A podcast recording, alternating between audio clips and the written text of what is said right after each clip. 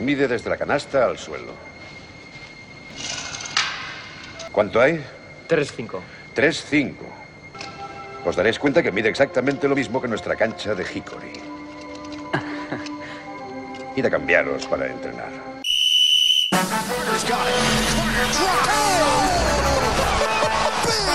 Ahí tienen a Gasol con ganas de jugársela. Espectacular,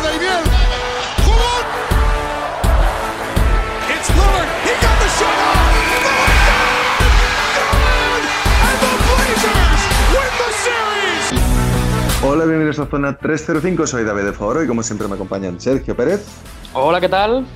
y Alberto Rodríguez. ¿Qué pasa, chicos?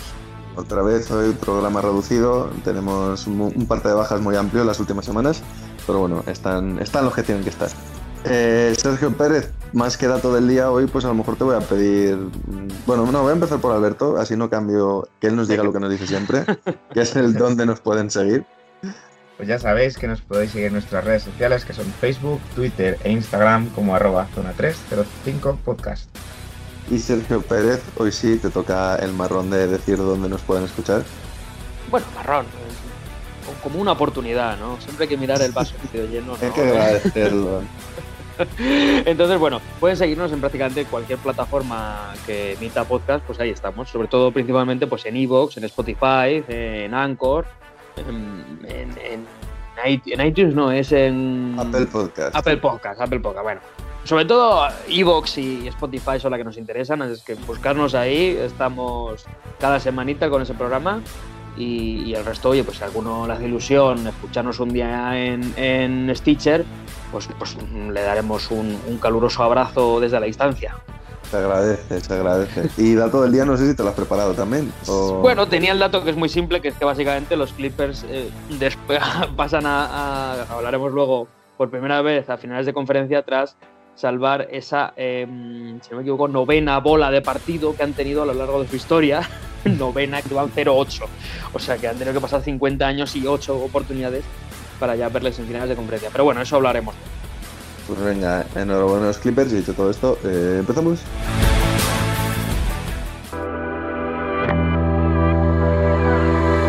Y antes de irnos a NBA, nos vamos a quedar por Europa, más concretamente vamos a empezar en España y vamos a hablar de la final ACB. Le, damos la enhorabuena al Fútbol Club Barcelona, que por fin ha conseguido volver a sus fastos de antaño y ganar la liga.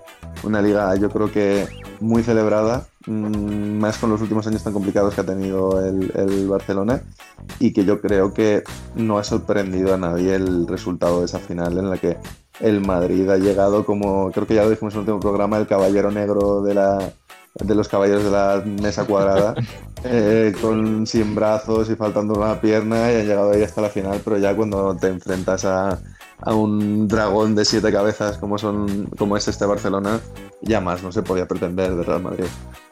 No, Eh, di- di- dices, dices año complicado o años complicados para el Barcelona. Yo creo que en los últimos años el Barcelona no ha tenido un año tan complicado como este del Madrid. ¿eh?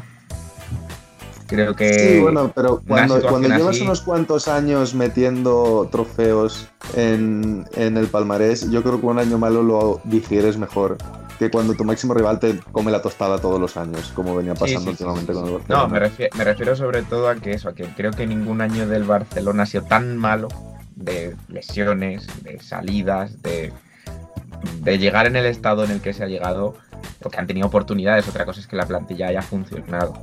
Claro, pero al mismo tiempo te digo, probablemente ningún año del Barcelona haya sido tan bueno para los aficionados. Yo creo que no hay ni un aficionado al Madrid que haya pensado en este año qué asco de equipo, qué mal, no sé qué, sino que todo lo contrario, es casi como si hubiesen ganado un título a nivel de orgullo y de cómo han sufrido y lo han celebrado con este equipo. Bueno, tenemos a un fan del Madrid aquí, Pérez. Tú me podrás decir un poco cómo lo habéis vivido. Sí, sí, pero, como lo has dicho tú, ¿no? Valoramos sobre todo el, esfuerzo, la entrega del equipo que ha sido ti- titánica, es que no se puede decir más. Es que hemos tenido contra las cuerdas al campeón de Europa, al que casi eliminamos. hemos eh, llegado a una final de, ACB de la manera más, eh, iba a decir rocambolesca, de la manera más sí, difícil, ¿no? Con todo, todo en contra y, y poco más podemos decir. Es que hemos, hemos llegado al final de temporada pues con Juan Núñez prácticamente de base. ¿Qué, vamos a esperar, no? Entonces, bueno, sí, el Barcelona mm, ha tenido años duros, pero no, no en el sentido que lo ha tenido el Real Madrid. Ha tenido años duros porque son, pues como son medio idiotas en la dirección deportiva y, lo han hecho mal y ya está. Y han tenido que empezar a soltar dinero. Ahora que no van a tener dinero, quiero ver cómo mantiene este equipo. Pero, pero de todas formas, sí, sabíamos todos lo que iba a pasar sabían que nos iban a meter un rabo enorme eh, desde el primer momento, pero bueno, aún así, bueno, pues vas con ilusión, ¿no? con ganas, no, no estudia para el examen, pero bueno, a lo mejor un 5 es rasco, ¿no? Pues, pues, esto más o menos lo mismo. Pero bueno, ¿qué vamos a decir? Poco más. Poco más. No sé si queréis comentar un poquito, es que ah, entiendo que hablar de lo que ha sido el baloncesto de la final es que no hay mucho que hablar, realmente. Vimos. Casi una final muy fría. O sea, no, no tenía mucho sentido, pero, pero vamos Vimos una final durante dos cuartos, realmente. Hubo competitividad a dos cuartos del primer partido y luego ya, pues el Barcelona dijo, vamos a ponernos serios. Y, ahí se acabó un poco la final. Es que por, por mencionar algo, yo que sé, yo diría eh, que menos mal, aunque tampoco haya que decir menos mal, ¿no? Pero que lo que ya hablábamos, que si no gana el Barcelona, no es temporada decepcionante, es temporada de... Lo siguiente. Sí, en ese sentido el Barcelona tenía mucha más presión. Les notaba que estaban más en tensión que el Real Madrid. El Real Madrid sabía que había hecho lo máximo que podía hacer y bueno, que si perdía, entre comillas, no pasaba nada. El Barcelona sabía que si perdía, pues habría sido una temporada nefasta. La han conseguido salvar de esta manera, pero bueno, Sí, lo que dices tú, han sido dos cuartos de, liga y, poco más y da gracias. no quería yo que es un tercer partido que seguro que se nos lesionan dos o tres más. Entonces yo creo que bueno, por, por, cerrar un poco el tema, en lo que nos podemos entrar brevemente antes de ir a hablar de otras cosas es ¿qué esperáis de estos dos equipos sobre todo? O bueno, ¿qué esperáis un poco de los equipos, hablemos de los favoritos ACB en general. Ya hemos visto, por ejemplo, que va a haber cambio de entrenador en el banquillo del Valencia. Eh, probablemente veamos más movimientos y estoy seguro que me, he dejado, me estoy dejando alguno. ¿Qué esperáis? ¿Veis algún equipo que creéis que se va a reforzar mucho de cara al año que viene? ¿Cómo veis a Madrid y Barcelona? ¿Creéis que el Madrid va a recuperar un poco, va a empezar la temporada bien, o por lo menos mejor de como lo ha acabado? El Barcelona, comentabas Pérez, que crees que con el tema de dinero a lo mejor va a perder algún jugador. ¿Qué, esperáis?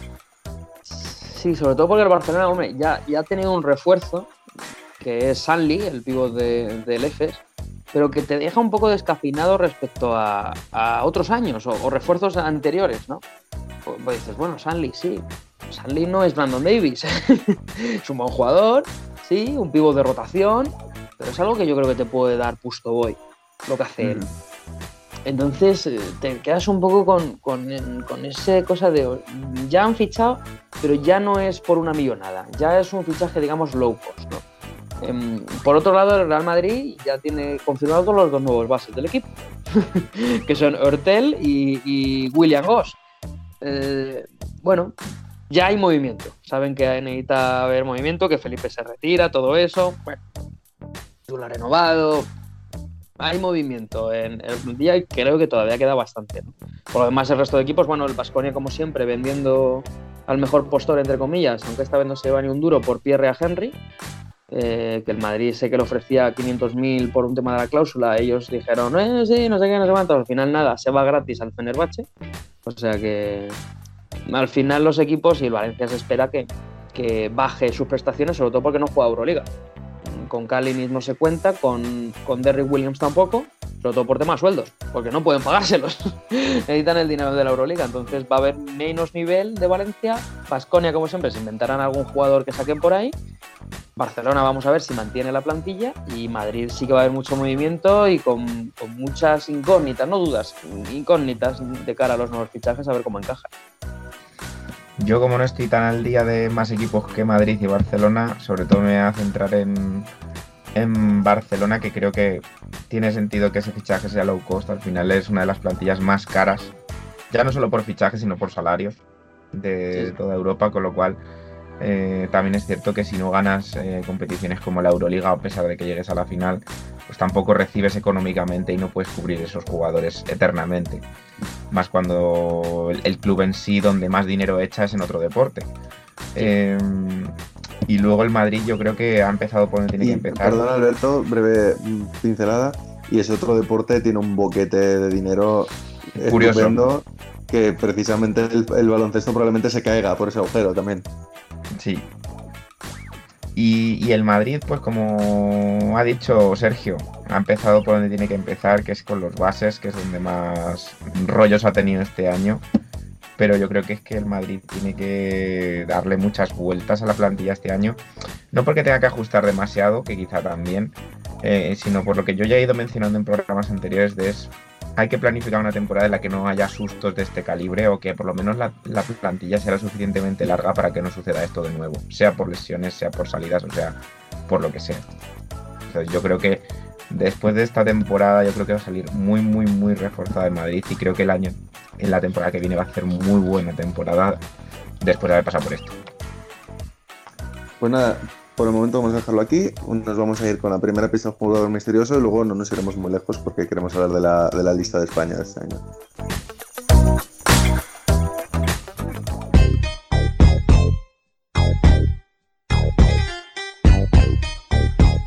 Jugador misterioso que hoy traigo yo. Como estamos bajo mínimos, he dicho, bueno, pues voy a, voy a trabajar un poco yo hoy y os voy a traer un jugador misterioso del que la primera pista que os puedo dar es que este jugador fue puesto número 34 del draft del año 2003, seleccionado por Los Ángeles Clippers.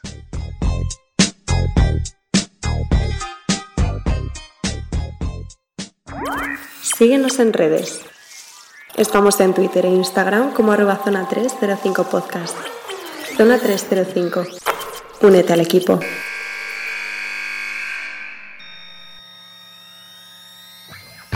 Y lo dicho, no nos vamos muy lejos porque queremos hablar de uno de nuestros temas favoritos, un tema que tocamos todos los años que hay competición, además, que es el de la lista de la selección española para las próximas Olimpiadas. De momento tenemos 18 jugadores, sabemos que van a ser 12 al final, es decir, de esta lista tienen que caerse 6. Por el momento, la preselección es con Alberto Valde, Alex Abrines, Carlos Alocén, Darío Brizuela, Víctor Claver, Rudy Fernández, Sergio William Hernán Gómez, Juan Hernán Gómez, Pau Gasol, Margasol, Usman Garuba, Xavi López Zaroestegui, Sergio Martínez, Piero Oriola, Sergio Rodríguez, Ricky Rubio y Sebas Saiz. de momento yo creo que pocas sorpresas, ¿no? Lo máximo es, podemos hablar de que Escariolo va a, muerte con sus pretorianos, gente como Clavero, Gasol, que podía haber dudas por un tema físico, al final pues van a estar. Y bueno, comentando un poquito vosotros qué, opináis de esta preselección. Yo creo que no, hay mucha sorpresa de momento, ¿no? No, estoy, pensando a ver si hay alguna baja así que, sea notable, o la única, la de Mirotis, ¿no? Podría ser. Pero claro. Como lleva siendo baja notable desde hace tiempo, pues como que ya eh, es como, es como Ibaka, ¿no? Que llevamos siete años sin verle, entonces claro, baja notable sí, claro. Pero entonces, eh, Mirotis ni está ni se le espera, ¿no? Y claro. Pero yo creo que, tiene que ver estos dos jugadores con el tema de que o uno u otro y al final siempre va a ser ninguno. Claro, la casa sin barrer, ¿no? Sí, porque mm, ahora me llevaste a mí, luego me, ahora me quieres. Eh, es, un poco lo que pasó al principio con Ibaka y con Mirotic. Cuando empezó Ibaka todo muy bien, primera vez que se llamó Mirotic, Ibaka no volvió a ir. Y luego Mirotic, cuando se volvió a plantear la posibilidad de que Ibaka volviera, pues también dejó de ir. Entonces. yo, recuerdo todo esto como fue. Bueno, primero Ibaka fue antes por motivos obvios, porque era mejor jugador que Miroti, básicamente. Y luego Miroti lo que llegó a eso, un contrato, un acuerdo de tres años para ir con la selección, para comprometerse, porque todavía podía ir con Montenegro, que si no me equivoco son Europeo 2015, Olimpiadas 2016 y Europeo 2017.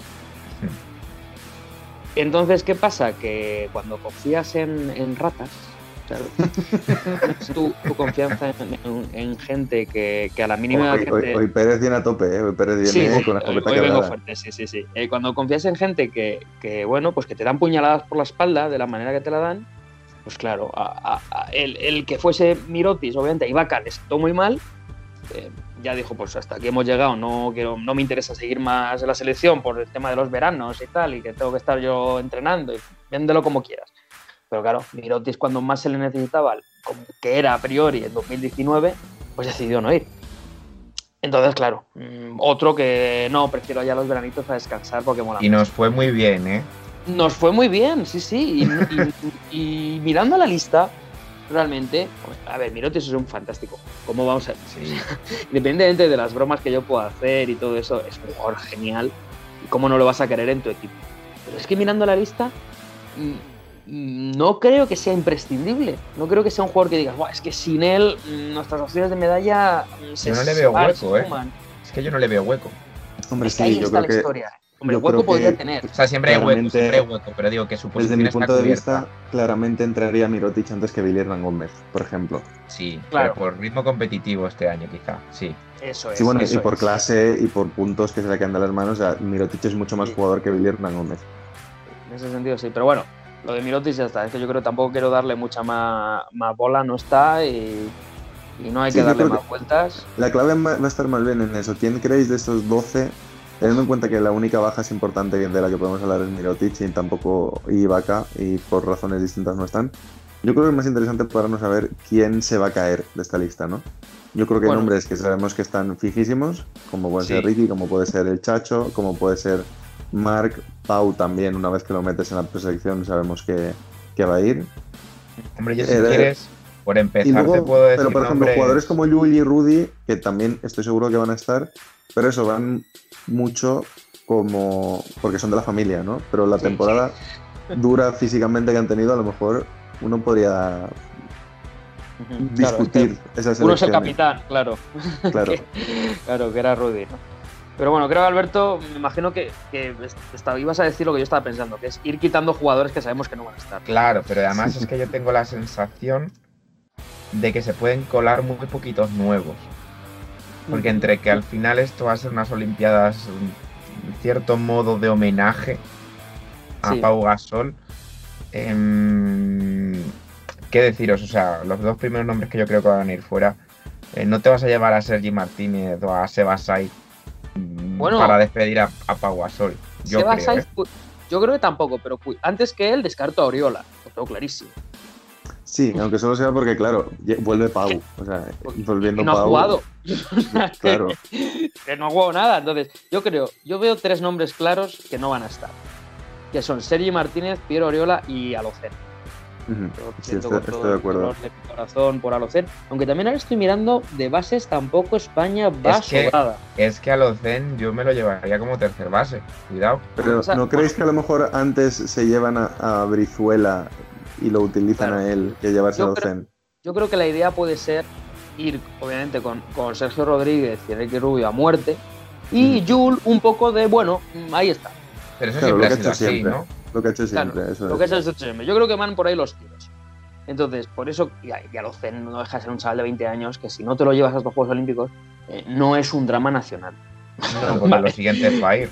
Claro, independientemente de que mi- ha mi hecho un año y tal. Pero bueno, Y en ese sentido tengo duda también. ¿Qué opináis vosotros de Garuba? ¿Creéis que Garuba se lo va a yo, creo que, yo creo que Garuba es un fijo. ¿eh?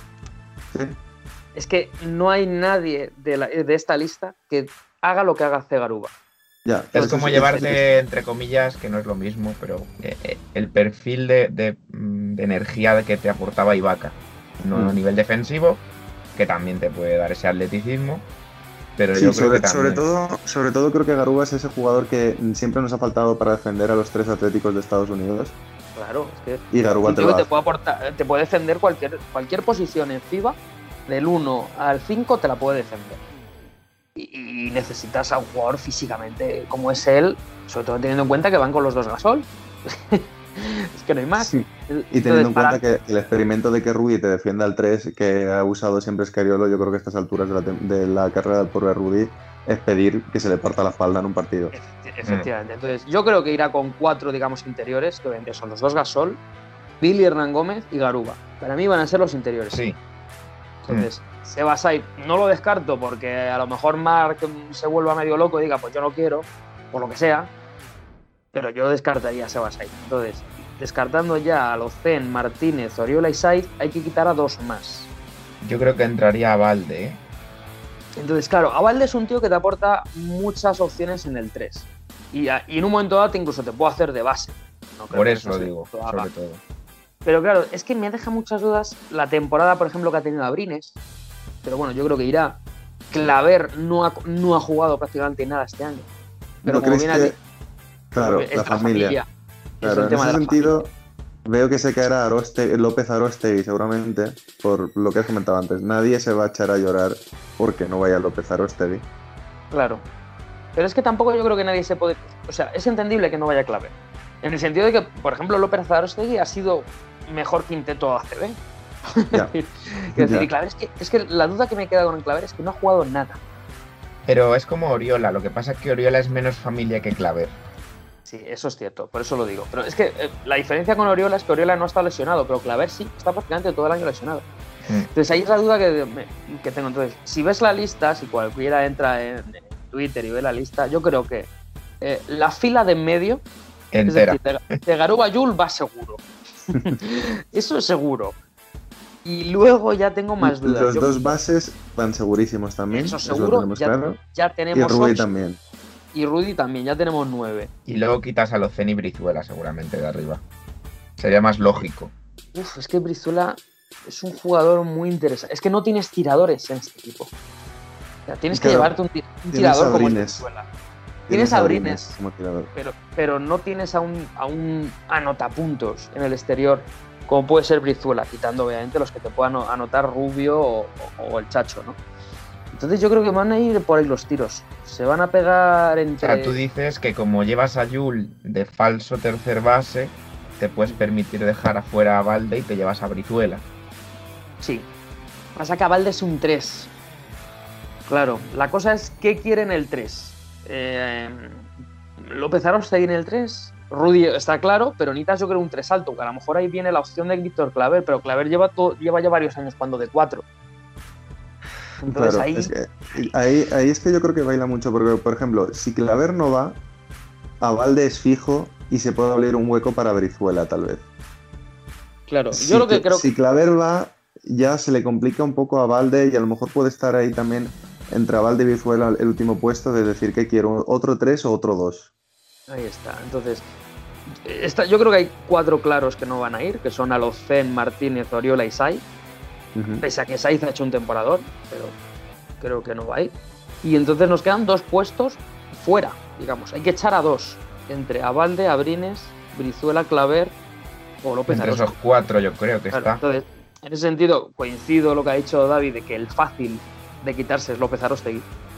Es el, el fácil. Y luego ya tienes que repartirte entre Abalde, Abrines, Brizuela y Claver. Y yo creo que ahí el que se cae es Abalde. Pese a que yo no lo haría, pero bueno, eh, yo te digo Ya. lo que yo creo que va a hacer Yo es co- Cariolo. Por, por cómo es Escariolo, no me extrañaría que el que se caiga sea Brizuela, porque sabes que a Escariolo le gusta mucho el poder jugar con esos treses, un combo 3, 2, Sí, eso es 4. cierto. Y Brizuela es más ese perfil que dice, bueno, tengo a Chacho, tengo a Ricky, tengo a Yul de tercer base, no necesito, tengo a Brines, no necesito a Brizuela. Eso es cierto, sí. Eso es cierto. Eso es Pero- cierto, ahí podría entrar a Valde. Pero ya te digo, por otro lado es lo que, lo que, lo que he dicho antes, necesitas un tirador y un metepuntos como él en el exterior. Porque Jules ya no te puede hacer eso.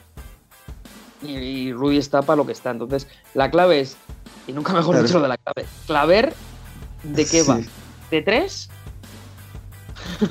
No, va Pero de, irá de combos seguramente, de 3-4. Como Es que Claro, yo creo que eso va a depender mucho. Si, si al final vamos con la idea de la familia, evidentemente Claver va a estar y probablemente y Yul también va a estar seguro, pero como seleccionadores, si obviando todas las dinámicas de vestuario, sí que es cierto que una vez que te llevas a Garuba, a lo mejor podrías dejarte a Claver en casa, porque al final Garuba va a hacer ese rol de Sí. 4 atlético y móvil, 3 físico que ha hecho E Claver siempre. Juancho. O incluso Juancho, que no lo hemos mencionado, pero Juancho lo damos por fijo también. Eh, entonces, eso va a ser muy interesante esos últimos puestos, porque creo que van a decir mucho también de qué quiere Escariolo. Y yo si tuviese que apostar, creo que eso va a apostar por los pretorianos al máximo, por los de toda la vida. Y una vez que apuestas por los pretorianos al máximo y tal, sí que veo más a Brizuela cayéndose porque dice yo con Yul a muerte. Más allá de que yo pueda pensar que a lo mejor Yul darle tanta responsabilidad a Yul en ese momento de su carrera no es lo más adecuado, pero ya lo vimos en el Mundial y le acabó saliendo. Sí. Entonces creo que el- si tuviese que apostar Brizuela lo veo fuera y veo dentro a Valde. Que Sí, luego porque está el además es que- tema es de- Sí, di, di, di, di tú. No, simple- simplemente que, por ejemplo, eh, si nos saliéramos del tema familia, hay jugadores mm, que igual no deberían de ir. Como puede ser el caso, de, en, mi, en mi opinión, ¿eh? de Billy Hernán Gómez, quizá. bueno, pero es que, es que ahí ya entramos en un y terreno de muy Claver, claro. Claro, que ahí entramos en un terreno ya, vamos. Pero claro. Pero enlazado Hombre. con lo que yo voy a decir, es que estamos hablando de unos Juegos Olímpicos. Claro. Que no es lo y, mismo. por ejemplo, sí es cierto que Pau Gasol ha demostrado que yo creo que va a aportar muchísimo en estas Olimpiadas, visto el, el nivel Sí. al que ha estado en baloncesto FIBA. Pero sí que es cierto que si no se llamase Pau Gasol, un jugador que ha jugado mes y medio en dos años, nunca jamás iría a las Olimpiadas. También Claro, pero quiero digo- decir, ahí está la diferencia. Ahí está. O sea, quiero decir que el otro se llama Billy Hernán Gómez. Lo que pasa es que yo creo que Billy va a ir porque es el pack con su hermano. Claro, pero también es que lo, estás, lo piensas ahora y dices, es que ya llevo dos pivots, que son los Gasol. Mm, por eso. Claro. Entonces. mm, Es que a mí me ya, chirría, bueno, ¿eh? Te chirrea un poco, porque jugar con los dos lo veo un poco arriesgado. Sí, sobre todo teniendo en cuenta, si te llevas a Claver, te llevas a Garuba, Juancho ha jugado de cuatro en el Mundial y, y esos quintetos más o menos funcionaron bien. Sí que es cierto que hasta cierto punto dices que Billy no, ¿para qué? O sea, te lo llevas porque es Billy, Bueno, pero Te lo llevas, por- sí, para los entrenamientos. ¿No? Ah, pues si se rompe, Pau. Claro, también un poco para darle descansos en los partidos tal. Bueno, puede ser interesante, ¿no?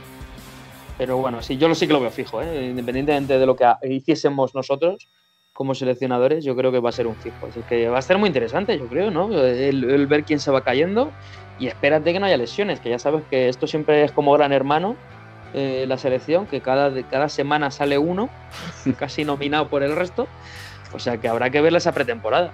No, bueno, y además estamos viendo cómo están siendo los playoffs NBA, de los que también hablaremos ahora, y con la temporada súper cargada que ha habido, todas las lesiones que está habiendo, veremos qué equipos llegan a las Olimpiadas. Eso Entre es. los que se lesionen, los que necesitan descanso, porque tal, todos los jugadores, sabemos que todos los de los equipos NBA que lleguen hasta las finales no van a poder ir. Sí, bueno, ahora Porque, hablaremos un poco de ello, pero Devin Booker a lo mejor se acalenta un poco, ¿eh? sí, eso, no- eso no me he enterado. De Devin la Booker ha de dicho que quiere ir. que quiere ir. Es decir, hemos pasado los Bradley Bill, que llevan ya eh, prácticamente un mes de vacaciones, o los Lillard, a Devin Booker, que ha dicho que, que sí, que sí, que cuente con él. Pues yo nada, enlazo, yo enlazo. de un día para otro. Pues nada, si queréis lo podemos ir dejando aquí porque yo creo que más o menos sacar la lista de los 12 ahora mismo ya lo hemos dejado medio claro por dónde van nuestros tiros. Y ya volveremos a hablar del tema a medida que vaya avanzando y cuando sepamos cuál es la lista definitiva.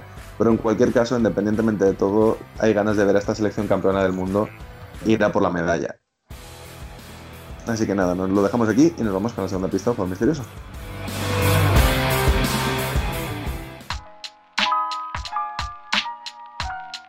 Vale, os leo, segunda pista. Ya os he dicho que fue número 34 del draft del año 2003, pero no llegó a debutar en la NBA. Donde se ha jugado es en Italia, en Israel, en Serbia y en Grecia, que es donde milita en la actualidad.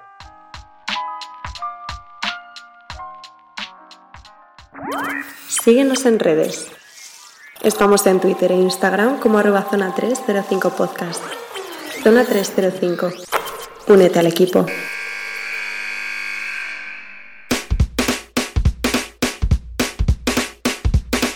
Y volvemos a la NBA para hablar de los playoffs. De momento, momento de grabación, estamos grabando sábado por la noche.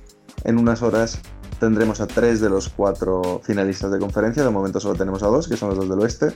Sabemos que los finales del oeste van a ser Los Ángeles Clippers por primera vez en su historia contra Phoenix Suns por primera vez en una década, que tampoco está mal. Y por el otro lado tendremos al ganador del partido de esta noche, ese séptimo partido entre Milwaukee Bucks y Brooklyn Nets, contra el ganador del otro séptimo partido entre Philadelphia 76ers y Atlanta Hawks.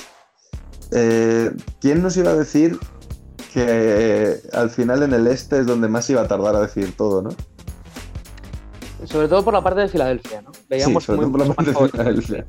Es decir, a- a- cuando empezaron los playoffs, si nos dices que hay un séptimo entre Milwaukee y Brooklyn, pues no lo creemos. es decir, y decimos, es que es lo lógico normal. Pero que Claro. haya un séptimo, y de la manera que ha llegado este séptimo entre Filadelfia y Atlanta, sí que es mucho más sorprendente, ¿no? Y no te voy a decir que chirría más, pero sí, pues eso, es, es diferente, ¿no? Es algo muy inesperado, yo creo. Por otro lado, también esperamos un poquito más de Denver. bueno, ahí eso se, junta el hambre con las ganas de comer. Pues sí, yo si queréis, vamos a, ya que comentas Denver y tal, vamos a hablar un poquito del, lado oeste. Vamos a hablar de esa final de conferencia entre Phoenix y, Clippers, que son dos equipos que llegan con, con, sensaciones raras un poco los dos, ¿no? Porque por una parte los Clippers se han quitado ya ese San Benito de encima por fin, y han llegado a finales de conferencia, y además eh, cargándose muchos demonios de camino y saliendo del hoyo dos veces. Y Tyron Lu callando muchas bocas también, la mía la primera, que yo soy el primero que a Tyron Lu le dio muchísimos palos en, primera ronda y de reconocer que ha ajustado muy bien a lo largo de todos los playoffs, especialmente en esta segunda ronda contra los Clippers, contra Utah, perdón. Y unos Phoenix que llegaban pues hasta hace perdón, por cerrar con los Clippers. Muy contentos por eso, mal porque Kawhi Leonard sigue tocado y no sabemos cuándo va a volver. Phoenix Suns, muy parecido. Sensaciones, pues casi de favorito de los cuatro que quedan. Pero claro, a partir del momento en el que tu líder espiritual y si no un mejor jugador, segundo mejor jugador como es Chris Paul, lo tienes fuera indefinidamente por coronavirus, pues también de repente asusta mucho más esa final de conferencia. Entonces es una final de conferencia muy marcada por las ausencias. Supongo que estaréis de acuerdo conmigo. Sí. Sí, lo primero que me gustaría es entrar en el debate porque me niego a darle crédito a Teron. O sea, me niego. Lo siento mucho, me niego. Porque yo me sumo. Y tú te sumas, ¿no? O sea, has dicho, ajusta muy bien. Eh, el ajuste eh, es muy sencillo y, había que hacerlo, que es voy a jugar con siete jugadores em, y vamos a jugar small ball. A, a que nuestros tres mejores dribladores, Paul George, Kawhi Leonard y Ray Jackson, rompan a su jugador y buscan al hombre abierto. Vale, perfecto, hasta ahí el ajuste. Genial. Pero es que no hay más ajuste. bueno, sí, que se apareció la Virgen en Terrence Mann. Entonces, yo le veo mucho más de mérito a lo que ha hecho Queen Snyder. De verdad no, no, no hay otra cosa, no hay otra manera de defender, no hay otra manera de jugar que siempre con Gobert ahí en medio. Puedo estar, a ver, puedo estar de acuerdo, pero partimos de la base de que aquí todo el mundo hablaba de Tyron Lewis, básicamente el peor entrenador de la liga, casi. Era un poco la idea de este tío no tiene ni idea de entrenar, lo que tiene son muy buenos equipos. Y será de mérito de Quinn Snyder, pero el duelo de los banquillos lo ha ganado clarísimamente Tyron Lue en esta segunda ronda. En este caso sí, te doy toda la razón, pero más por incompadecencia del otro. De verdad, o sea, entiendo que hay que darle su mérito, hay que darle su rédito, que, es un entrenador que luego te sacan los números y dices, joder, pues qué bien en eliminatorias y no sé qué historias, en partidos de vida o muerte, vale, perfecto. Pero es que el ajuste es un ajuste que, que podíamos haber hecho todos, que es que la cagada viene en los dos primeros partidos cuando decide volver a lo que no le ha funcionado contra Dallas. Ahí es donde dice, no, no, es que tengo que volver a meter a Subas de titular. Quiero decir, en vez de decir, oye, esto es lo que me está funcionando, a muerte con esto durante ya todo lo que queda de playoff. Luego, claro, ajusta porque no le queda otra. Y lo que, lo que pasa sí, pero quiero decir, me, parece que reduces mucho también el, su mérito porque, por ejemplo, a partir del momento en que se te cae Kawhi, primero, a nivel mental sabemos cómo son los Clippers y lo que pasó el año pasado con Doc Rivers, que yo a priori siempre digo que es mucho mejor entrenador que Tyron Lue, ha demostrado que, por lo menos en el trabajo mental, es un muy buen entrenador en un tema de toma de decisiones. Eh, el seguir insistiendo, el, insistir con Terrence Mann le ha salido muy bien. El darle responsabilidad a Paul George cuando todo el mundo decía que Paul George era un tío que se cagaba en los momentos importantes, ha demostrado que ha podido trabajar con él y ha conseguido que haya sido decisivo en los dos últimos partidos. Eh, cuando mete a Luke Kennard en la ronda anterior, todo el mundo dice este tío se ha vuelto loco y de repente Luke Kennard fue súper importante. O sea, son pequeñas decisiones que a priori incluso dices que hace este hombre y al final le salen bien. Y si le hubiesen salido dos de casualidad, dices es casualidad. Pero cuando empiezan a acumularse y van saliendo todas, quiere decir que no es tan tonto como todo el mundo dice que es. Quiere decir que al final a lo mejor no son ajustes loquísimos, no es eh, las zonas de Toronto contra los Warriors, no es el ataque, todos los sistemas ofensivos de Rip Carlisle en las finales de 2011 pero sí que es muy capaz de dar con la tecla de qué jugadores tengo que sacar del anonimato de repente y en qué momento tengo que darle más responsabilidad a este hombre. Creo que al final es un tío que sabe lo que hace, bastante más de lo que pensamos. Pero, pero yo creo que la, diferencia, la diferencia está en lo que siempre se ha dicho de él. Yo no creo que sea un buen entrenador, creo que es un buen motivador. Es lo que siempre se ha dicho de él, que es un, un entrenador que tiene muy de lado a su, a su vestuario, que se dijo el año pasado con Doc Rivers, que era eh, el, que apagaba, digamos, los incendios en el vestuario de los Clippers del año pasado. Eh, Y es un poco, yo creo, eso, o sea, que sus ajustes no son muy buenos, no son nada del otro mundo, pero al ser tan pequeños le permiten, pues eso, trabajar con la motivación. Yo siempre, vamos, creo que no he dicho nunca que Paul George no sea un gran jugador. De hecho, mm, es una tontería, ¿no? Pero yo siempre tengo debilidad por él en los torneos de 2K que echamos. Entonces, eh, yo nunca he tirado por tierra la carrera de Paul George en ningún momento, pero entiendo que cuando tienes al lado a un tío como Kawhi Leonard, que ya ha ganado, que es un líder en la, pista, pues tiendes más a echarte hacia el lado. Pero cuando llegan momentos como este, y además tienes un entrenador que lo que mejor se le da es motivar, entiendo que Paul George vuelva a ser el Paul George o una mejor versión de lo que era hasta ahora. Pero ya os digo, o sea, yo creo que le veo más como un gran motivador. pero es que por esa regla de tres, por esa regla de tres, podríamos decir que Phil Jackson como entrenador no tiene ningún mérito, entonces. Porque Phil Jackson, el maestro Zen, 11 anillos, uno de los mejores entrenadores de la historia, estaremos de acuerdo en que nunca ha brillado por sus ajustes. Era el, el gran crack de llevar vestuarios y de hacer que los jugadores remasen todos a una. y, está considerado de los tres mejores entrenadores de la historia, probablemente. Sí, sí, pero la diferencia son 10 anillos.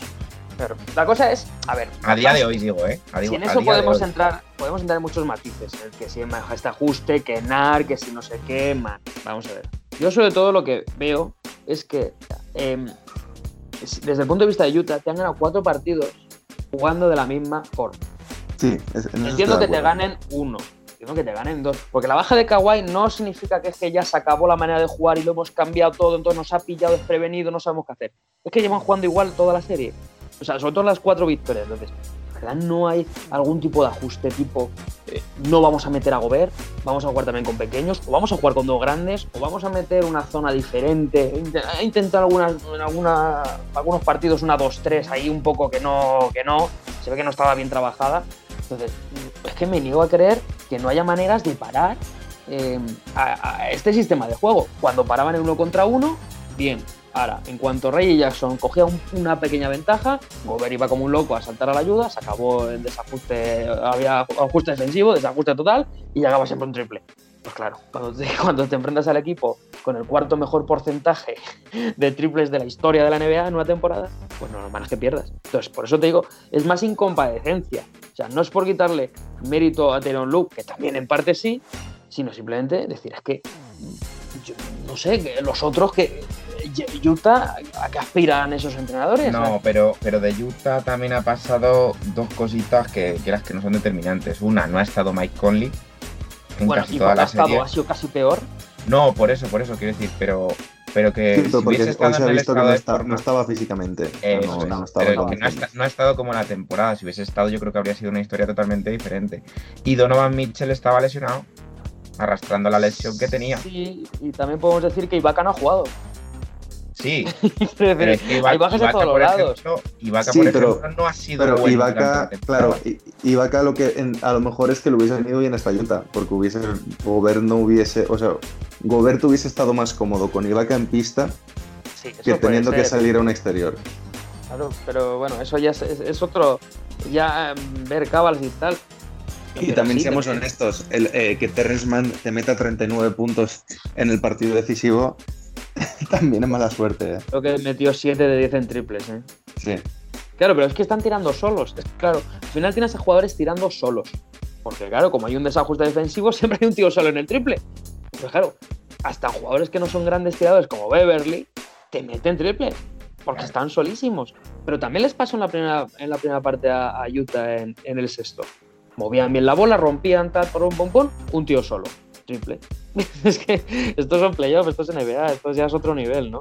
Pero bueno, ya te digo, mérito de los Clippers. Y sobre todo, Gobert es un jugador que no te castiga esos mismatches, porque, y por encauzar un poco, yo creo que de Phoenix casi que no nos vale la pena mucho hablar de lo que ha sido la ronda anterior, porque creo que ya mencionamos un poco la semana pasada cuando hablamos de Jokic y tal, que sencillamente Denver llegó con muy poquito, Phoenix estaba intratable y Phoenix lo ha hecho muy bien en todo, entonces la única duda es la vuelta o no de Chris Paul, si no, Yo creo que lo de Chris Paul, mejor que una lesión, que sea eso.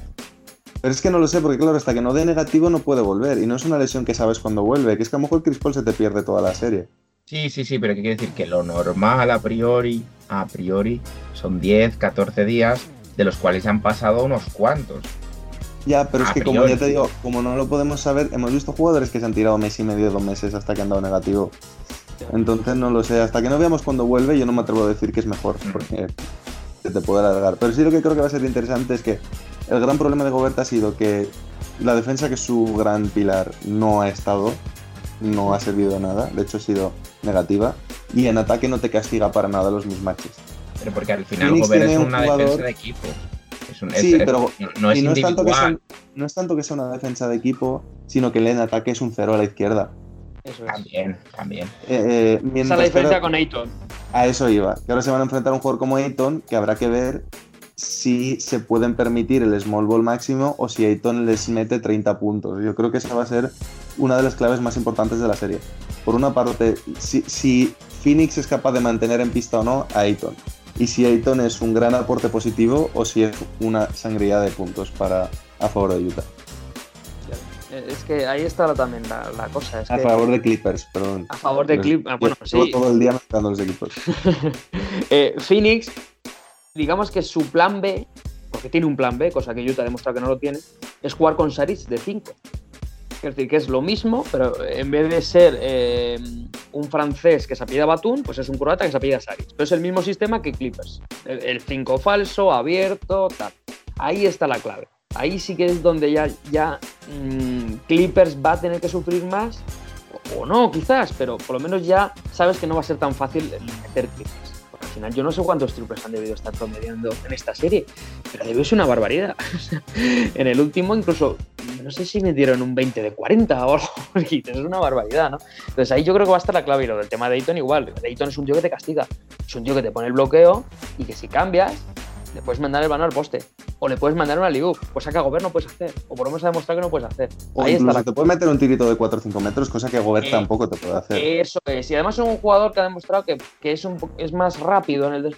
No es tan buen defensor, pero llega mejor a los tiros, que eso también puede ser una clave, ¿no?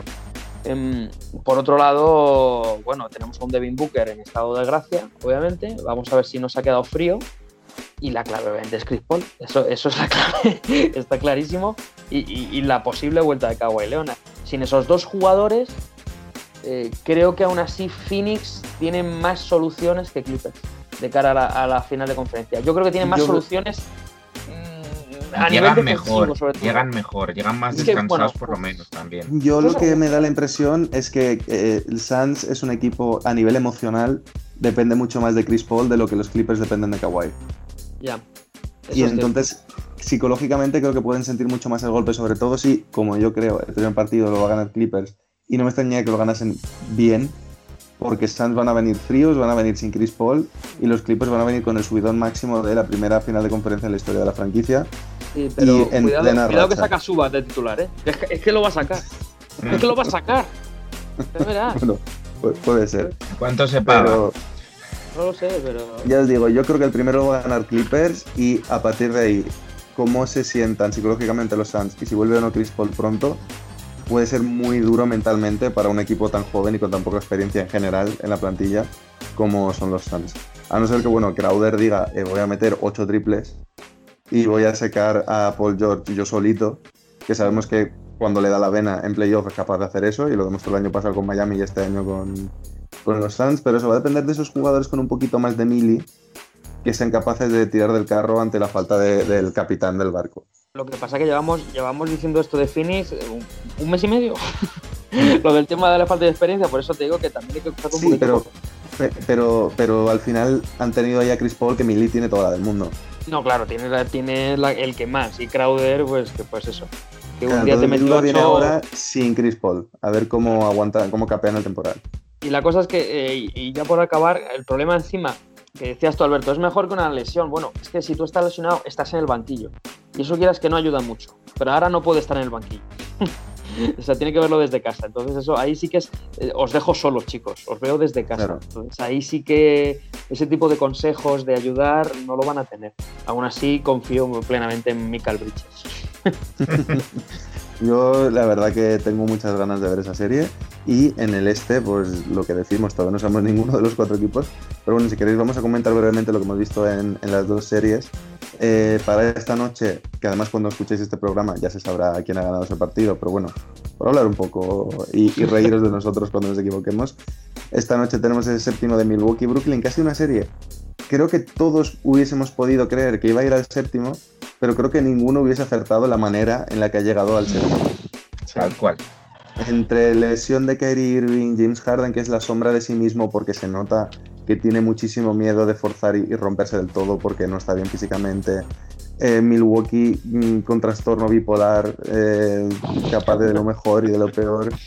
Y ahora nos encontramos en este séptimo partido en el que yo desde luego si tuviese que apostar por lo que le he visto a Milwaukee estos años y lo que le cuesta venirse arriba en los momentos importantes y que en el otro equipo hay un señor llamado Kevin Durant que está como antes de lesionarse, mi dinero va a Brooklyn porque al final en los últimos partidos se decide por los grandes jugadores y el mejor jugador en pista lo va a tener Brooklyn. Es algo que dijiste tú en la previa. A 6 vale. A 7. A 7 ya. uf, ¿Sabes qué pasa? Que es que parece que fue hace un mundo eh, las dos palizas que recibieron los Bucks en, lo- en los primeros dos partidos. Parece que fue hace, pero un montón. Eh, y y esto es lo bueno que tienen los playoffs. Si tú analizas los últimos cuatro partidos, que obviamente es hasta cierto punto ventajista porque es un 3-1 para Milwaukee, la única manera que han tenido de ganar a los Bucks los Nets ha sido gracias a, a que, a que el espíritu de Michael Jordan eh, bajó, de, digamos, de los cielos, ¿no? Sin estar Jordan muerto, pero bueno. Pero entró en el cuerpo y poseyó a Durant y, y- y hizo lo que hizo, ¿no? Entonces, Pero es que sabemos que Durant es capaz de eso y no sí, me es capaz de extrañaría que lo hiciese sabemos que en el noche. séptimo lo puede hacer, lo puede hacer Claro. perfectamente. Pero sobre todo Milwaukee ha ido recuperando jugadores. Middleton está jugando muy bien y está defendiendo bien. Tucker obviamente hace el trabajo que hace. Ante Tocumpo, bueno, mm, a su Hace de manera. Antetokounmpo. Hace de Hace de Antetokounmpo, de un ejecutor, ya se ha dejado de tirar triples ya por fin, de una vez. Hay, hay un dato que no sé si lo habéis escuchado, que es súper loco. ¿El, es- el dato de la semana, Alberto? ¿El dato?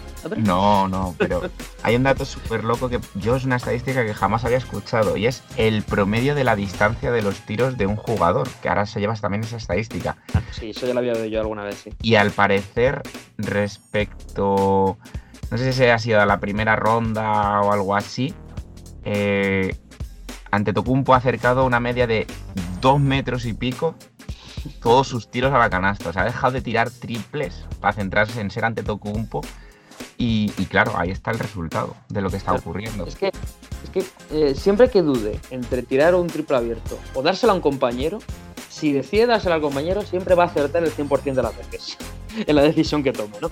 Pero bueno, sobre todo, tenemos a un Holiday muy bien, Brook López haciendo un poco de lo suyo, bueno, lento, eh, cada vez que entra canasta de verdad, es que es, un- es una mole que entra lenta, yo no sé cómo no, le sacan más faltas en ataque, ¿no? Pero sobre todo tiene jugadores, mm, digamos, eh, recuperados y activos, que, que están aportando.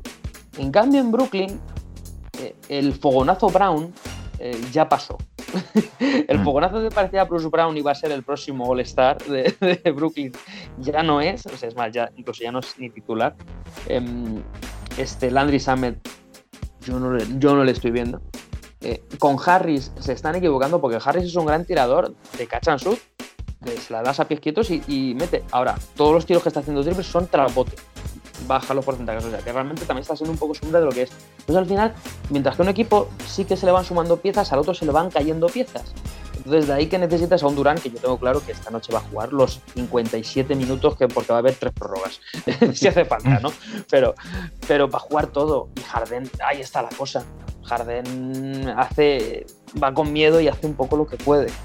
Entonces ahí ¿os, os acordáis lo que comentaban también en, en el documental de Last Dance, de lo que fue Pipe en el último partido de esos Sí, Bulls? sí, sí. Que entró de señuelo.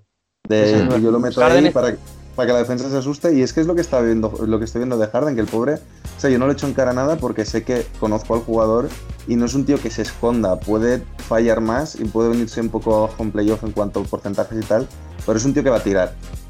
Pero y es no lo está ni que- tirando. Es No lo, que están van a tirando. hacer, es lo que van a hacer seguramente esta noche con Irving. Irving al final tiene un 15 de tobillo es que nadie te dice que no vaya a forzar también. No, para que creo que esa- ¿eh? Dije- Dijeron ya que no volvía a la serie, que no podía volver a la serie. O sea, que Entonces, el con no Harden, la diferencia con Pippen es que Harden, si le dejas solo del 3, te la mete. O a priori te- tiene más porcentaje, más opciones de meterla. Esa es la gran diferencia.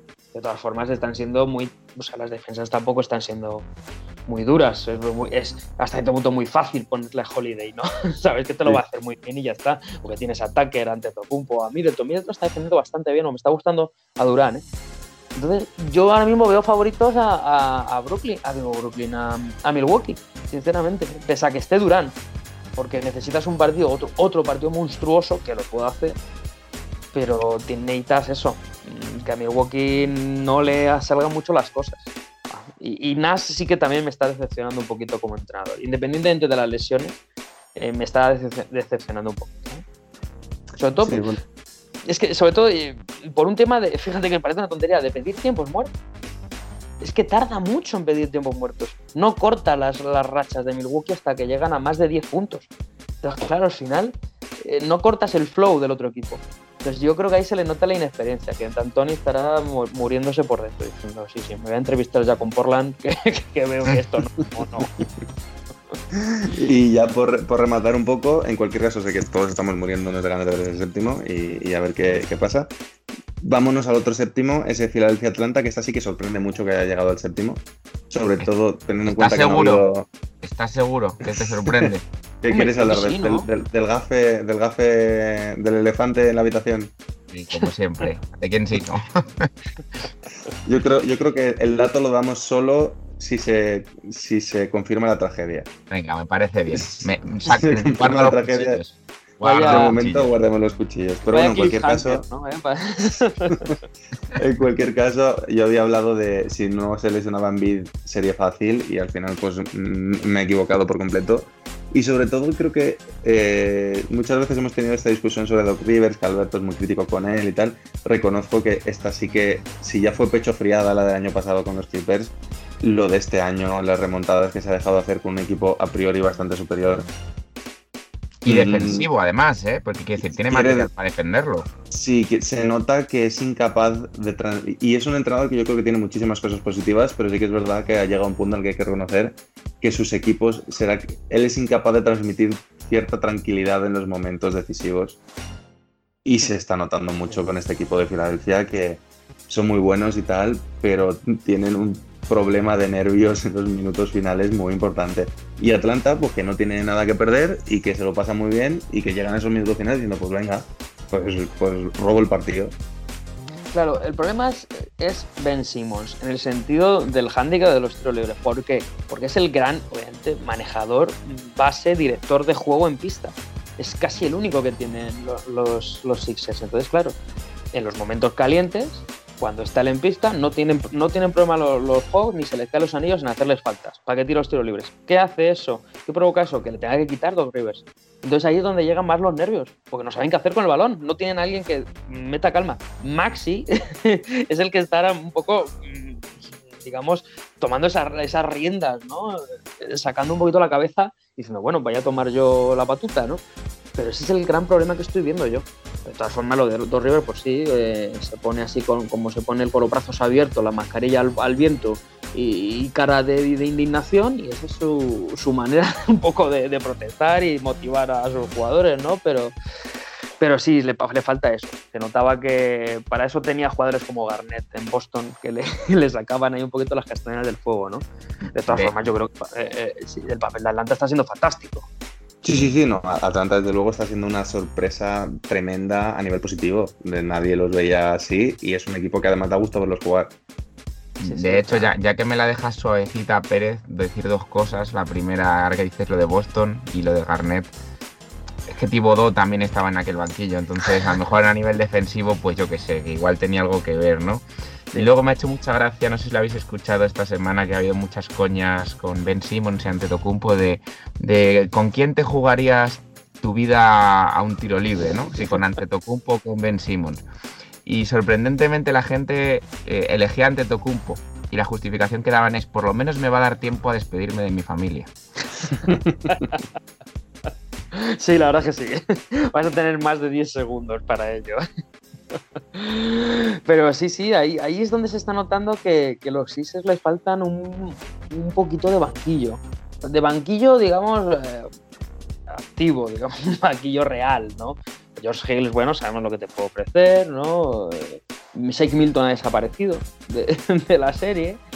Eh, pero bueno, estos son playoffs y tal. Y la es que cuando Furkan Kormars es tu, tu, gran revulsivo desde el banquillo, tienes un problema de banquillo. Tienes un problema de banquillo, sí, sí, sí. De todas formas, bueno, yo creo que en esta serie está siendo no, no, no tanto de mérito de, de sino mucho más mérito de Atlanta. Bueno, recordad que falta Danny Green, ¿eh? Sí, Danny Green es una baja importante al final. Quieras que no, te puede gustar más o menos, pero es un tío que defiende y te puede meter tus, tus triples y tal. Pero yo es que estoy viendo unos Atlanta Hawks que sobre todo creen en sí mismos, se creen el lema de su cubre, que pone Believe, van a muerte con ello y dicen, aunque vayamos perdiendo de, de, de 30, hay que seguir, seguir, seguir, seguir. Tienen a un jugador que está en estado de gracia, que, que es eh, Trey Young, está haciendo el mejor baloncesto de, de su carrera, incluso superando a, a esa gran primera ronda que hizo. Eh, guiño, guiño. ya lo entenderán los espectadores en, o los oyentes en, en, una semana, me da a mí. y, y, sobre todo creen en lo que están haciendo, ¿no? Creen en lo que están haciendo y, y ha, han podido, entre comillas, parar un poco a ese mermado en BIM, ¿no? En todo lo que cabe. Ya no es el, el ciclón de los dos primeros partidos. Entonces ahí... y, sobre, y, sobre, todo que es muy sorprendente el decir que, a ver, sobre, en el este ahora mismo, el este está muy abierto con las lesiones de Brooklyn, con Milwaukee que no termina de convencer a pesar de viendo esas lesiones de Brooklyn y tal, que creo que nadie se hubiese dignado a pensarlo y son pocas posibilidades, pero hay ciertas posibilidades de ver a Atlanta en unas finales de la NBA. Es que además Atlanta se parece mucho a Phoenix este año. Juegan sí. muy, muy alegre ambos equipos, eh, mmm, tienen a Ayton, a Capela, tienen tiradores, tienen defensores, tienen. Sí. O sea, son equipos muy nutridos. La diferencia. La plantilla es muy similar. Sí, la diferencia quizá es la experiencia. O sea, que si tú te plantas en unas finales Phoenix-Atlanta, eh, quizás se va a ir para un, pa un, lado por experiencia. Oye, nos dicen hace dos años que las finales de la NBA van a, o sea, van a ser o pueden ser Atlanta Hawks y Phoenix Suns. ¿Y tú qué? ¿Y tú o sea, qué? Bueno, bueno, bueno, yo me pego un tiro, ¿eh? Yo digo, es imposible, vamos, increíble. Hace dos años, ¿eh? Puntualiza, hace dos años. Bueno, hace uno, uno también, ¿qué coño? lo, lo, cual no quita que a priori favoritos para mañana siguen siendo los 76ers. Sí. Efectivamente, yo creo que un partido en casa. favoritos, sí. Dentro cabe con sus piezas fundamentales, Bogdanovich es una baja, no sé si al final será baja, pero va a estar algo mermado, muy sensible Sí, porque al final yo creo que es el jugador con más mili de ese equipo y se ha notado mucho que en los momentos calientes el que al final ha sacado las castañas ha acabado siendo Bogdanovic. Eso, eso es, eso es. Eh, lo, que bueno, lo que pasa que, bueno, eh, eh, sorprendentemente, en un partido en el que está Bogdanovic, él no es el mejor tirador. en este caso, claro, si, si Seth Curry sigue como sigue, pues apague, vámonos. Han encontrado ahí la, la, tercera pata anotadora, ya que Simmons ha decidido no anotar mucho este, en esta serie. Pero aún así, sí, yo creo que siguen siendo favoritos. Pero bueno, no, no matemos a Atlanta, que podemos ver, y no dudo que veamos un partido de Trey Young de 40 puntos. Yo creo que sería acertado decir que pase quien pase, mm, por el otro lado les convendría que pasara a Brooklyn, ¿no? dada la situación de la plantilla no, de Brooklyn. No, no, no, no, no, no, porque Brooklyn ahora mismo están tocados, pero basta que recupera, Harden ¿eh? se recupere un poco y se recupere Irving y tal, y otra vez son el equipo a batir y, con Y no puedes parar a, quiero decir, no, no, tienes a nadie en Atlanta que pueda parar a, a Durán. En, en Sixers sí, puedes meter a Simmons y te puede hacer ahí el apaño y tal, pero no, no, yo preferiría Milwaukee mil antes, sea quien sea, porque pones a Capela o a Embiid a defender a Anteto y ahí ya tienes un poquito medio, media eliminatoria hecha. Ya tienes al menos un, uno o dos partidos ganados. Entonces, por eso yo preferiría a Milwaukee. Totalmente. O sea, que hay que enterrar bueno, esta noche, ¿no? Sí, hay, eh, Brooklyn es la bruja a la que hay que enterrar antes de que recupere su magia. A la hoguera, a la hoguera. Totalmente. bueno, pues nada, ya veremos cómo, cómo terminan esas series. En cualquier caso, muchísimas ganas ya de finales de conferencia y, y, de hipotéticas próximas finales de NBA. Y ya pues seguiremos más o menos, si no cada semana, cada dos semanas como hasta ahora, comentando un poco cuál es el estado del NBA. Ahora pues de momento lo dejamos aquí y nos vamos a solucionar la última pista de Juego Misterioso.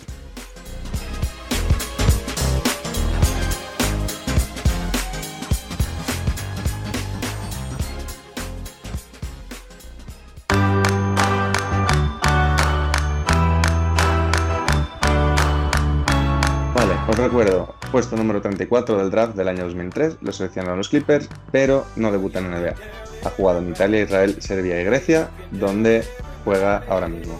La tercera pista directamente es la pista del tonto, así que antes de decirosla, con esas dos pistas que os he dado, ¿os, os suena? ¿Sabéis más o menos quién puede ser? Tiene, tiene que ser un jugador veterano. Es Sí. un jugador No, no, veterano. no, sí, eso sí, claro. desde 2003, que juega actualmente en Grecia, lo normal sería que jugase en Olympiacos o Panathinaikos. Yo creo que debe ser serbio. Fíjate lo que te digo, yo creo que debe ser.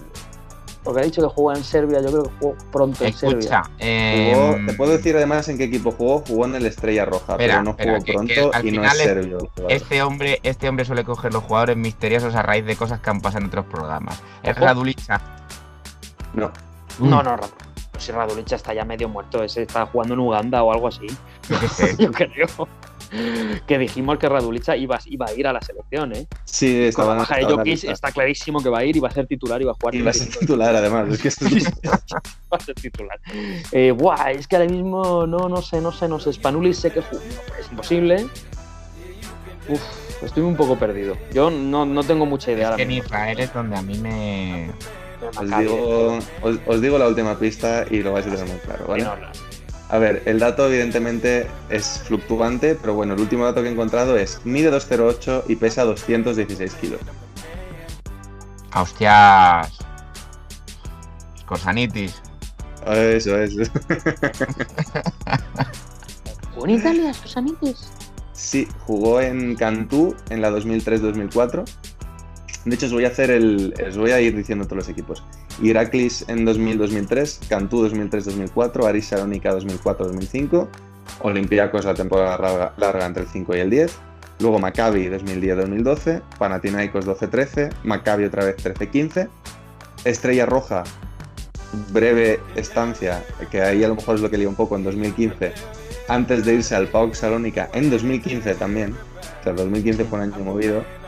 2015-2017 está en el PAOK Salónica, 2017-18 está en Aries Tricala y desde el 2019 juega en el Ionikos Nikayas. Pero no se ha retirado. Ah, a mí me ha sonado, me suena que se ha retirado. Pues ahora mismo se supone aparece como jugador en activo. Lo que no sé es si al haber que se ha la ahora. temporada, pues igual se ha retirado hace nada. Eh, Pero impugno. activo. Impugno. no, no. Estaba muy bien tirada, sí, sí, sí. Cualquier caso, os he dicho la última pista, pues os la dejaba votando para terminar. Era un pase picado para terminar el contraataque sin ningún defensor.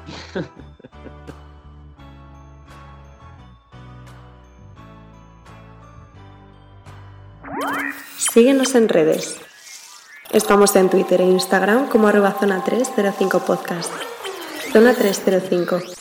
Únete al equipo.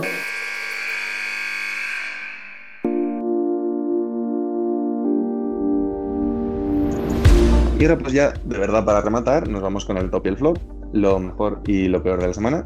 Y no sé cuál de los dos le apetece empezar. Bueno, si queréis empiezo yo. Eh, Venga. Mi top va para Felipe Reyes, porque creo que se, le- se está hablando poco de la importancia de este jugador que ha tenido en el baloncesto español y, y se retira un jugador legendario. O sea, se habla mucho de Pau Gasol y tal, obviamente no son comparables, pero para el baloncesto español, la Liga Española, creo que Felipe Reyes ha sido vamos, uno de los grandes y siempre deberá ser recordado. Y luego mi, mi flop no puede, no puede ser otro, después de todos los palos que le he soltado hoy, a Queen Snyder. Es que no, no Claro, tengo que ser lógico y coherente conmigo mismo, ¿no? Entonces, tengo, tiene que ser para él. No puedes, no puedes perder cuatro partidos de la- seguidos en playoff, de la manera que los- lo estás haciendo, lo, has hecho. O sea, dice muy poco de él y de un entrenador que me gusta. Pues eh, yo voy a ir más o menos por los mismos derroteros. eh, top para un jugador y flop para un entrenador. Así que eh, mi top va para, para Paul George. Creo que, que se vuelve a, a merecer el respeto que se perdió. Yo creo que cuando más en la burbuja del año pasado, ¿no? Que se le achacó y luego, bueno, parecieron todo excusas, ¿no? De es una situación complicada, no he estado bien psicológicamente, etcétera, etcétera pero no por nada los últimos años en la conferencia oeste ha seguido siendo All-Star por nada. Eh, y creo que ahora mismo está demostrando eh, por qué los Clippers están en, en finales de conferencia, ¿no? Bueno, obviamente flop no puede ir para otro que no sea un señor llamado Doc Rivers. Eh, Ese puesto- que haya clasificado a su equipo, ¿no? bueno, bueno, bueno. O sea, a lo mejor para cuando estoy diciendo esto están clasificados, no digo que no. Pero un equipo con la inexperiencia que tiene Atlanta a pesar de la, cali- a pesar de la calidad que tiene y siendo tú con factor cancha primero de la conferencia y con la superioridad que has demostrado durante toda la temporada, creo que debería haber sido una serie más solvente en el caso de que se haya conseguido que pase. Y en el caso de que no, pues creo que es una decepción enorme. Bueno, pues yo mi top va a ir, como ya he comentado antes, para Tyron Lu, eh, por el simple hecho de. nos- le hemos dado tantos palos y hemos considerado que tenía tantos jueces del cual que creo que es de recibo reconocer cuando hace las cosas bien. Y a lo mejor no estoy diciendo que haya sido la serie mejor entrenada de la historia del baloncesto, ni que haya sido todo mérito suyo, pero sí que creo que ha demostrado que es un tío capaz de eh, ganar el duelo de los banquillos contra un entrenador que además lo ha hecho mal, pero ha estado en lista por ser el mejor entrenador de la temporada. Entonces no es un entrenador tan malo como hemos querido pensar muchas veces, así que enhorabuena a él. Y mi flop, pues para un histórico de Utah, que es John Stockton, porque no sé si habéis oído que hace poco ha aparecido en un documental antivacunas, hablando Oh, de todos los riesgos de vacunarse contra el coronavirus y tal. Entonces, pues a veces los mitos pueden caer muy bajo y en este caso, pues mi flop de la semana va para John Stockton. No me lo esperaba esto, ¿eh? No, no te lo he visto venir. ¿eh? Qué frío, ¿eh? También es que está mayor, pero bueno, eh, canción de la semana, ¿queréis elegirla vosotros o dejamos que la elija el montador? Uf, mm, no sé, ¿cómo- ¿qué, tenéis pensado vosotros? ¿Nos fiamos de estos de estos? Me, me hace Sí, mucha no- gracia porque, porque tu plano de la cámara te acabas de girar como si estuvieras eh, a punto de elegir un CD de alguna Sí. canción. Eh, mira, yo ahora hay una canción que me está gustando mucho, que es la canción del anuncio de Hugo Boss, lo habéis visto de la Eurocopa, que se llama Bring That Fire del grupo, pues no me acuerdo. ahora mismo, ¿vale? Pero que está muy bien la cancioncilla, esa a mí me gusta, si queréis ponerla bien, si no me da absolutamente igual. Pues venga, que nos pongan esta, la del anuncio Pero es muy, anima- muy animadita, ¿eh? Muy animada. Además sale Tony Cross, sale Sergio Roberto, ¿no? Bueno, pues Eso, sí. eso creo que el, el oyente no lo va a ver en, al final del programa, pero bueno, que se lo imaginen. No. Yo qué sé, que se lo imagine. Pues nada, nos escuchamos la semana que viene, chicos. Hasta la próxima. Adiós. Adiós.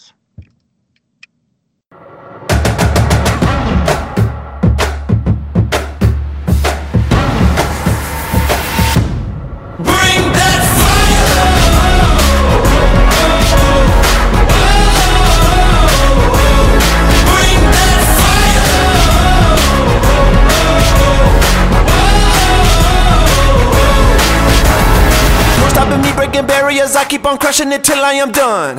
I didn't get here by accident. No, I've been gunning it since I was young. Better believe I'll be standing here. There ain't no moon that can outshine the sun. I didn't get here by accident. No, I've been gunning it since I was young. Second to none. Been gunning it since I was young.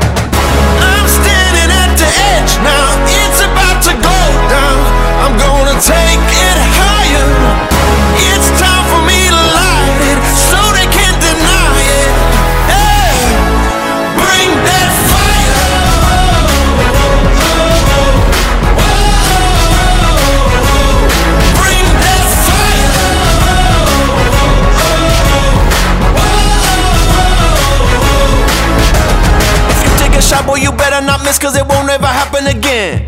You gonna wake up and not even know what your name is or where you have been. Better be ready to bleed if you think that you have any hope for a win. You gonna wake up and not even know what your name is or where you have been. I never go dim. Cause I only know how to win. I'm standing at the edge now. It's about to go down. I'm gonna take